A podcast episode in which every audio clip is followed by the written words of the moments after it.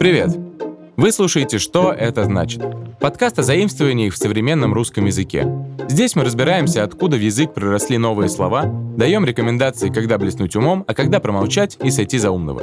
И чекаем классные кейсы. А, то есть э, разбираем случаи их употребления. Поэтому, если вы вдруг искали СМР, то вы попали не туда. А если вы в душе не чаете, что такое СМР, то вы как раз по адресу.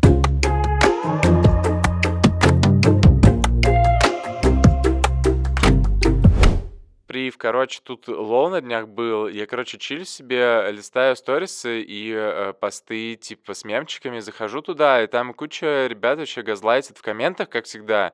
Я по фану там одному лайк э, поставил, ну там чисто кринж сообщение было, я угорнул, и тут мне в личку какой-то токсик начинает писать, типа, меня сразу жестко триггернуло это, но я его заигнорил сначала, а потом глянул аккаунт, оказалось, что мы знакомы лично, я байтить его начал сразу, короче. Типа, гословимся. И он сразу слился, короче, лол кек. Нет, вы не открыли голосовуху подростка, это все еще подкаст.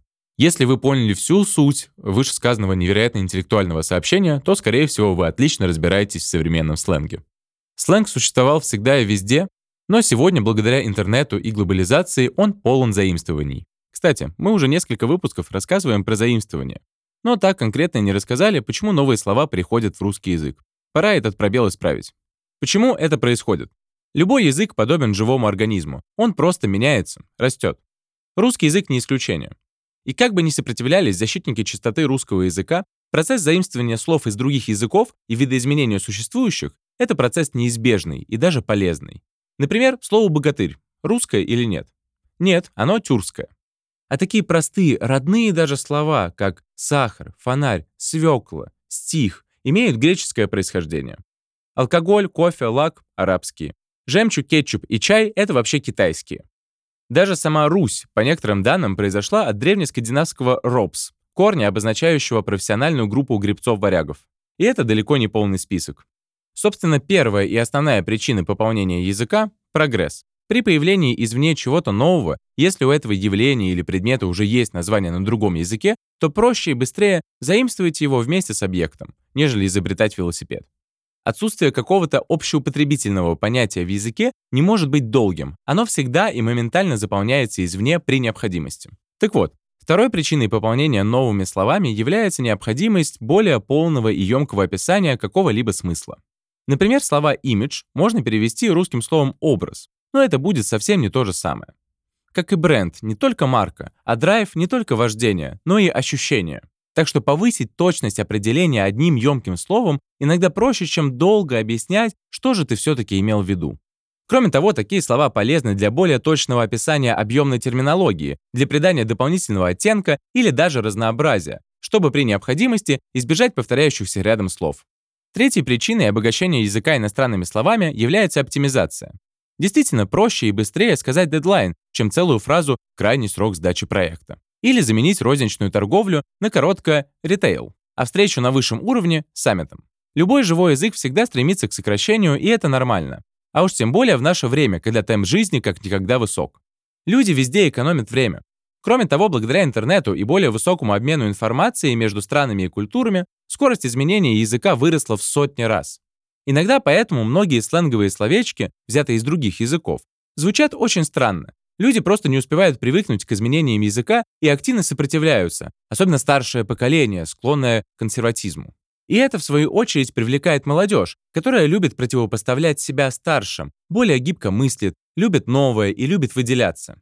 Так мы пришли к четвертой причине заимствования иностранных слов — моде. Наибольшая концентрация заимствованных слов в сленге. Если в профессиональном это можно объяснить большим количеством терминологии, то в субкультурном сленге эти вычурные слова используются, как правило, для придания речи необычного звучания, а также для усиления чувства собственной важности и причастности к чему-то крутому. Кстати, вся эта борьба против сленга довольно бессмысленна, так как сленг, вы сейчас удивитесь, влияет на изменение языка меньше всего. Дело в том, что сленг — это своя практически закрытая лингвистическая система, существующая лишь в контексте, месте и времени, которая очень слабо влияет на язык.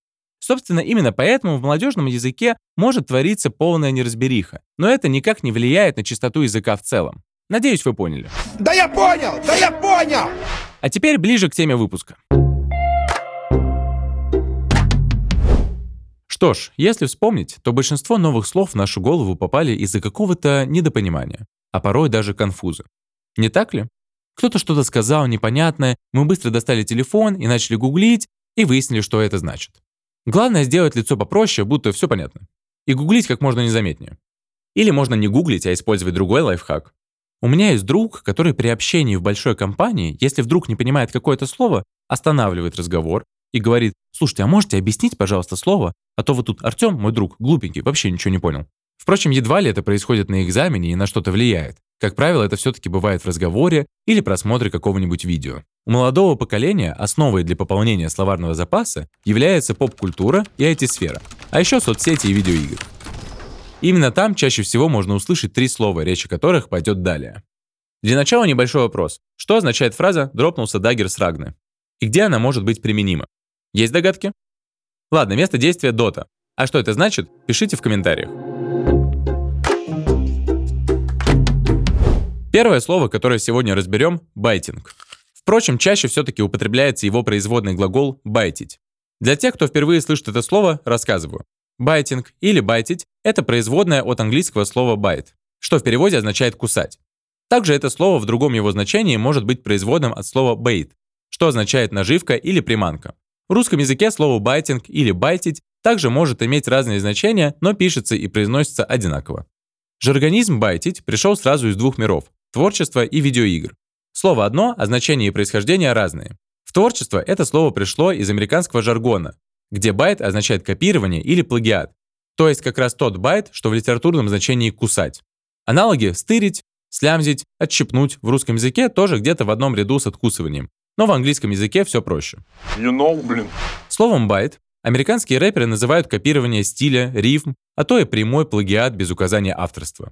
Когда рэп-культура дошла до России, многие российские рэперы без стеснения байтили исходный материал и стиль американских источников. Да просто потому, что правообладатели далеко и понятия не имеют о российском шоу-бизнесе. И, конечно, это являлось предметом скандалов с коллегами и спором у фанатов, которые имели доступ к оригиналу. Еще одна среда, где слово «байт» употребляется в значении плагиата – субкультура граффити. Художники тоже могут копировать чужие идеи, как и музыканты и любые другие творцы. Они могут копировать отдельные элементы или вовсе срисовывать чужие рисунки. И я сейчас не про то, что пишут на заборах, а про творчество. Тем не менее, байтеры в граффити даже делятся на хороших и плохих. Начинающие художники тои, от английского той – игрушка, могут байтить для своего развития, никогда не скрывая, что что-то заимствовали. Чикари, от испанского чику – мальчик, выдают чужое творчество за свое, ради бравады и повышения чувства собственной важности. Но наибольшее распространение слова «байтить» получило именно в значении «провоцировать». В этом значении оно вышло за пределы видеоигр, перешло в соцсети и прочно вошло в обиход. В данном случае за основу взято слово «bait» Наживка, приманка. Забавно, что именно неправильная редуцированная версия, которая по идее должна звучать бейтинг, а не байтинг, стала популярнее. Но по части смысла тут все сходится. Изначально эта версия англицизма пришла из киберспорта и использовалась по прямому назначению со смыслом «наживка». Так обозначали прием в CSGO, Dota и других играх, где противника провоцировали на предсказуемое действие с помощью наживки. Со временем наживка утратила важность, а слово перешло в соцсети и стало обозначать другие провокации с предсказуемыми действиями оппонента. Да, она специально его байтит, чтобы у него бомбануло, и он начал творить дичь всякую. Именно здесь слово «байтить» употребляется в значении «наживки». А вообще, кажется, мы уже стали забывать, что байт — это еще единица измерения информации, состоящая из 8 битов, которая складывается в килобайты и мегабайты. Впрочем, это совсем другая история. Второе слово на сегодня — читерство. Слово уже не новое, довольно известное и давно вышло за пределы игровой индустрии. Правда, как правило, с отсылкой. Все дело в том, что по сути это скорее термин. Произошел он от английского слова cheat, что значит обманывать, мошенничать и жульничать. Слово «читер», как обозначение мошенника, пришло на смену устаревшему понятию «шулер», что заимствовалось из польского языка и относилось к миру азартных карточных игр. Игры и слова меняются, а желание получить преимущество нечестным путем вечно. Ай-яй-яй, какой плохой мальчик. Что он делает? Ай-яй-яй. Что интересно, данный англицизм не имеет источников в самой англоязычной среде. Там жульничество в видеоиграх именуется хак, то есть взлом. Вероятно, из-за способа, а не явления как такового. В первых упоминаниях о чит-кодах говорится про код Канами. Его создателем стал Хасимото Кадзухиса в 1985 году. Он создал этот чит-код, когда выполнял портирование аркады Gradius. Игра была очень сложная, и код облегчал жизнь игрокам, давая им полное вооружение в начале игры. В дальнейшем этот код использовался во многих играх как пасхалка и дань уважения его создателю. А впоследствии чит-коды вообще стали актуальны во многих других играх. Когда игры стали сложнее и перебрались на персональные компьютеры, чит-коды стали применяться разработчиками как рабочие инструменты для тестов продукта. Это были целые шифры, где нужно было разбираться в исходном коде игры, чтобы все сработало. Рядовым геймерам было сложно узнать и использовать такие шифры. И на помощь пришли игровые журналы, любезно публикующие читы с комментариями разработчиков. В то время игры были однопользовательские, и чит-коды никому не мешали. Даже наоборот, добавляли новых красок в геймплей и повышали реиграбельность. Заодно добавляли фана и сами по себе служили неплохим развлечением. Больше всех в этом преуспела, конечно же, культовая GTA.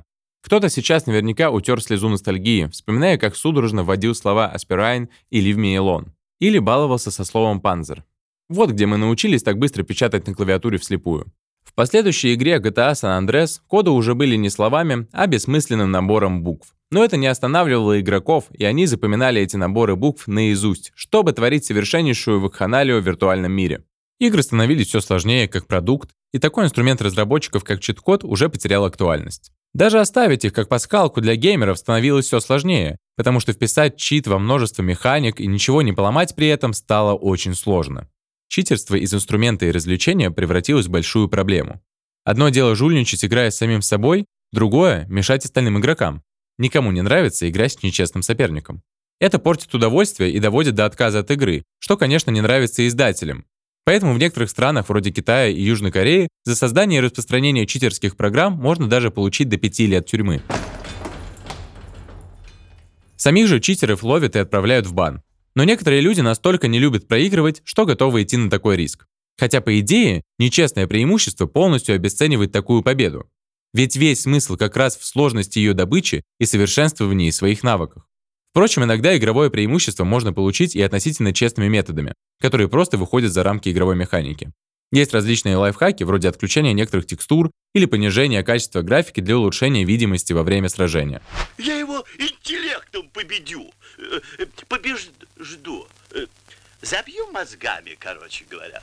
Вообще читером можно быть не только в виртуальном пространстве, но и в реальном мире. Например, читерами стали называть в обиходе и тех, кто получил или подозревается в получении превосходства нечестным путем. Это совсем как при непотизме. Кстати, послушайте наш предыдущий выпуск про непотизм, там очень интересно. Те, кто резко разбогател, кто пользуется наличием больших денег или других преимуществ для обхода каких-либо правил, законов или общепринятых норм, а также выхода из каких-либо ситуаций. Иногда даже в шутку или с сарказмом. Объехал пробку на мотоцикле? Читер. Оплатил двойной тариф за ускоренное оформление? Читер. Дал взятку, чтобы избежать наказания? Читер. Пробежал стометровку быстрее всех? Не знаю, как ты это сделал, но ты точно читер. Проснулся к первой паре и не опоздал? Читер. В общем, читер — это, безусловно, плохой человек, а читерство — нечестное действие, дающее профит. Все мы хоть раз в жизни думали про то, что было бы, если бы у нас была способность к невидимости. Размышлять на эту тему можно бесконечно. Какие только ситуации люди не придумывали во многовековой культуре, описывая феномен невидимости. И как же хорошо, что ее все-таки не существует в реальном мире. Ну, я, по крайней мере, не видел. Простите за эту шутку, я должен был это сказать. Такая суперспособность, по сути, является читерством, так как дает неоспоримое преимущество, да и байтить с ее помощью становится намного легче. Это если говорить о предыдущих темах. И, кстати, в виртуальном пространстве невидимость распространена намного шире, ведь тут можно все. Поэтому здесь у этого слова появляется множество других подсмыслов, помимо непосредственно той самой суперспособности. Итак, следующий наш англицизм, инвиз, является попросту сокращенной версией слова invisible, которое означает, как вы уже догадались, невидимость. Причина такого заимствования — сокращение. Сказать слово «инвиз» гораздо быстрее и проще, чем длинное «невидимость». Лично я постарел за этот период времени, не знаю, как вы. А если в данный момент у вас вовсю идет виртуальная схватка и нужно переговорить с напарником по команде, то в ход идут любые способы для сокращения речи. Инвиз в разных вариациях существует во многих видеоиграх, но широко употребимым оно стало благодаря очень популярной Dota 2, где немало героев обладает такой способностью. Конечно, у них есть ряд своих недостатков. Однако все равно игроки негодуют, когда на них нападают из инвиза, потому что это выглядит довольно подло. Кроме невидимости персонажа или предмета в видеоиграх, впоследствии слово «инвиз» стало применяться в различных интерфейсах, приложениях и соцсетях. Это может касаться режимов скрытного просмотра, слежки, режимов, которые не оставляют следов деятельности в интернете и прочего. Помните тот странный пустой аккаунт без аватарки, который просматривает все ваши сторис? Наверное, у каждого есть такой подписчик. Как бы там ни было, все, что касается сокрытия от глаз, это инвиз. А я исчезаю. Я думаю, у всех были какие-то свои личные истории с байтингом, читерством или с инвизом. Возможно, это какие-то веселые истории, возможно, грустные, может быть, просто интересные. Если вам хочется ими поделиться, то расскажите о них в комментариях. Чтобы понимать разные термины, всегда нужны примеры, и чем больше примеров, тем лучше мы будем понимать эти слова. Что ж, какие бы слова мы ни употребляли, смысл коммуникации ведь в том, чтобы люди понимали друг друга. В конце концов, ведь язык подстраивается под людей, а не наоборот. И напоследок хотелось бы пожелать не поддаваться на провокации жуликов, чтобы не было повода думать о невидимости. Это неплохие аналоги на русском языке слов байтинг, читер и инвиз. Может звучать, правда, немного смешно. А есть ли у вас какие-то другие аналоги? Напишите свои варианты в комментариях. Берегите себя, узнавайте новое и слушайте подкаст «Что это значит». Пока-пока.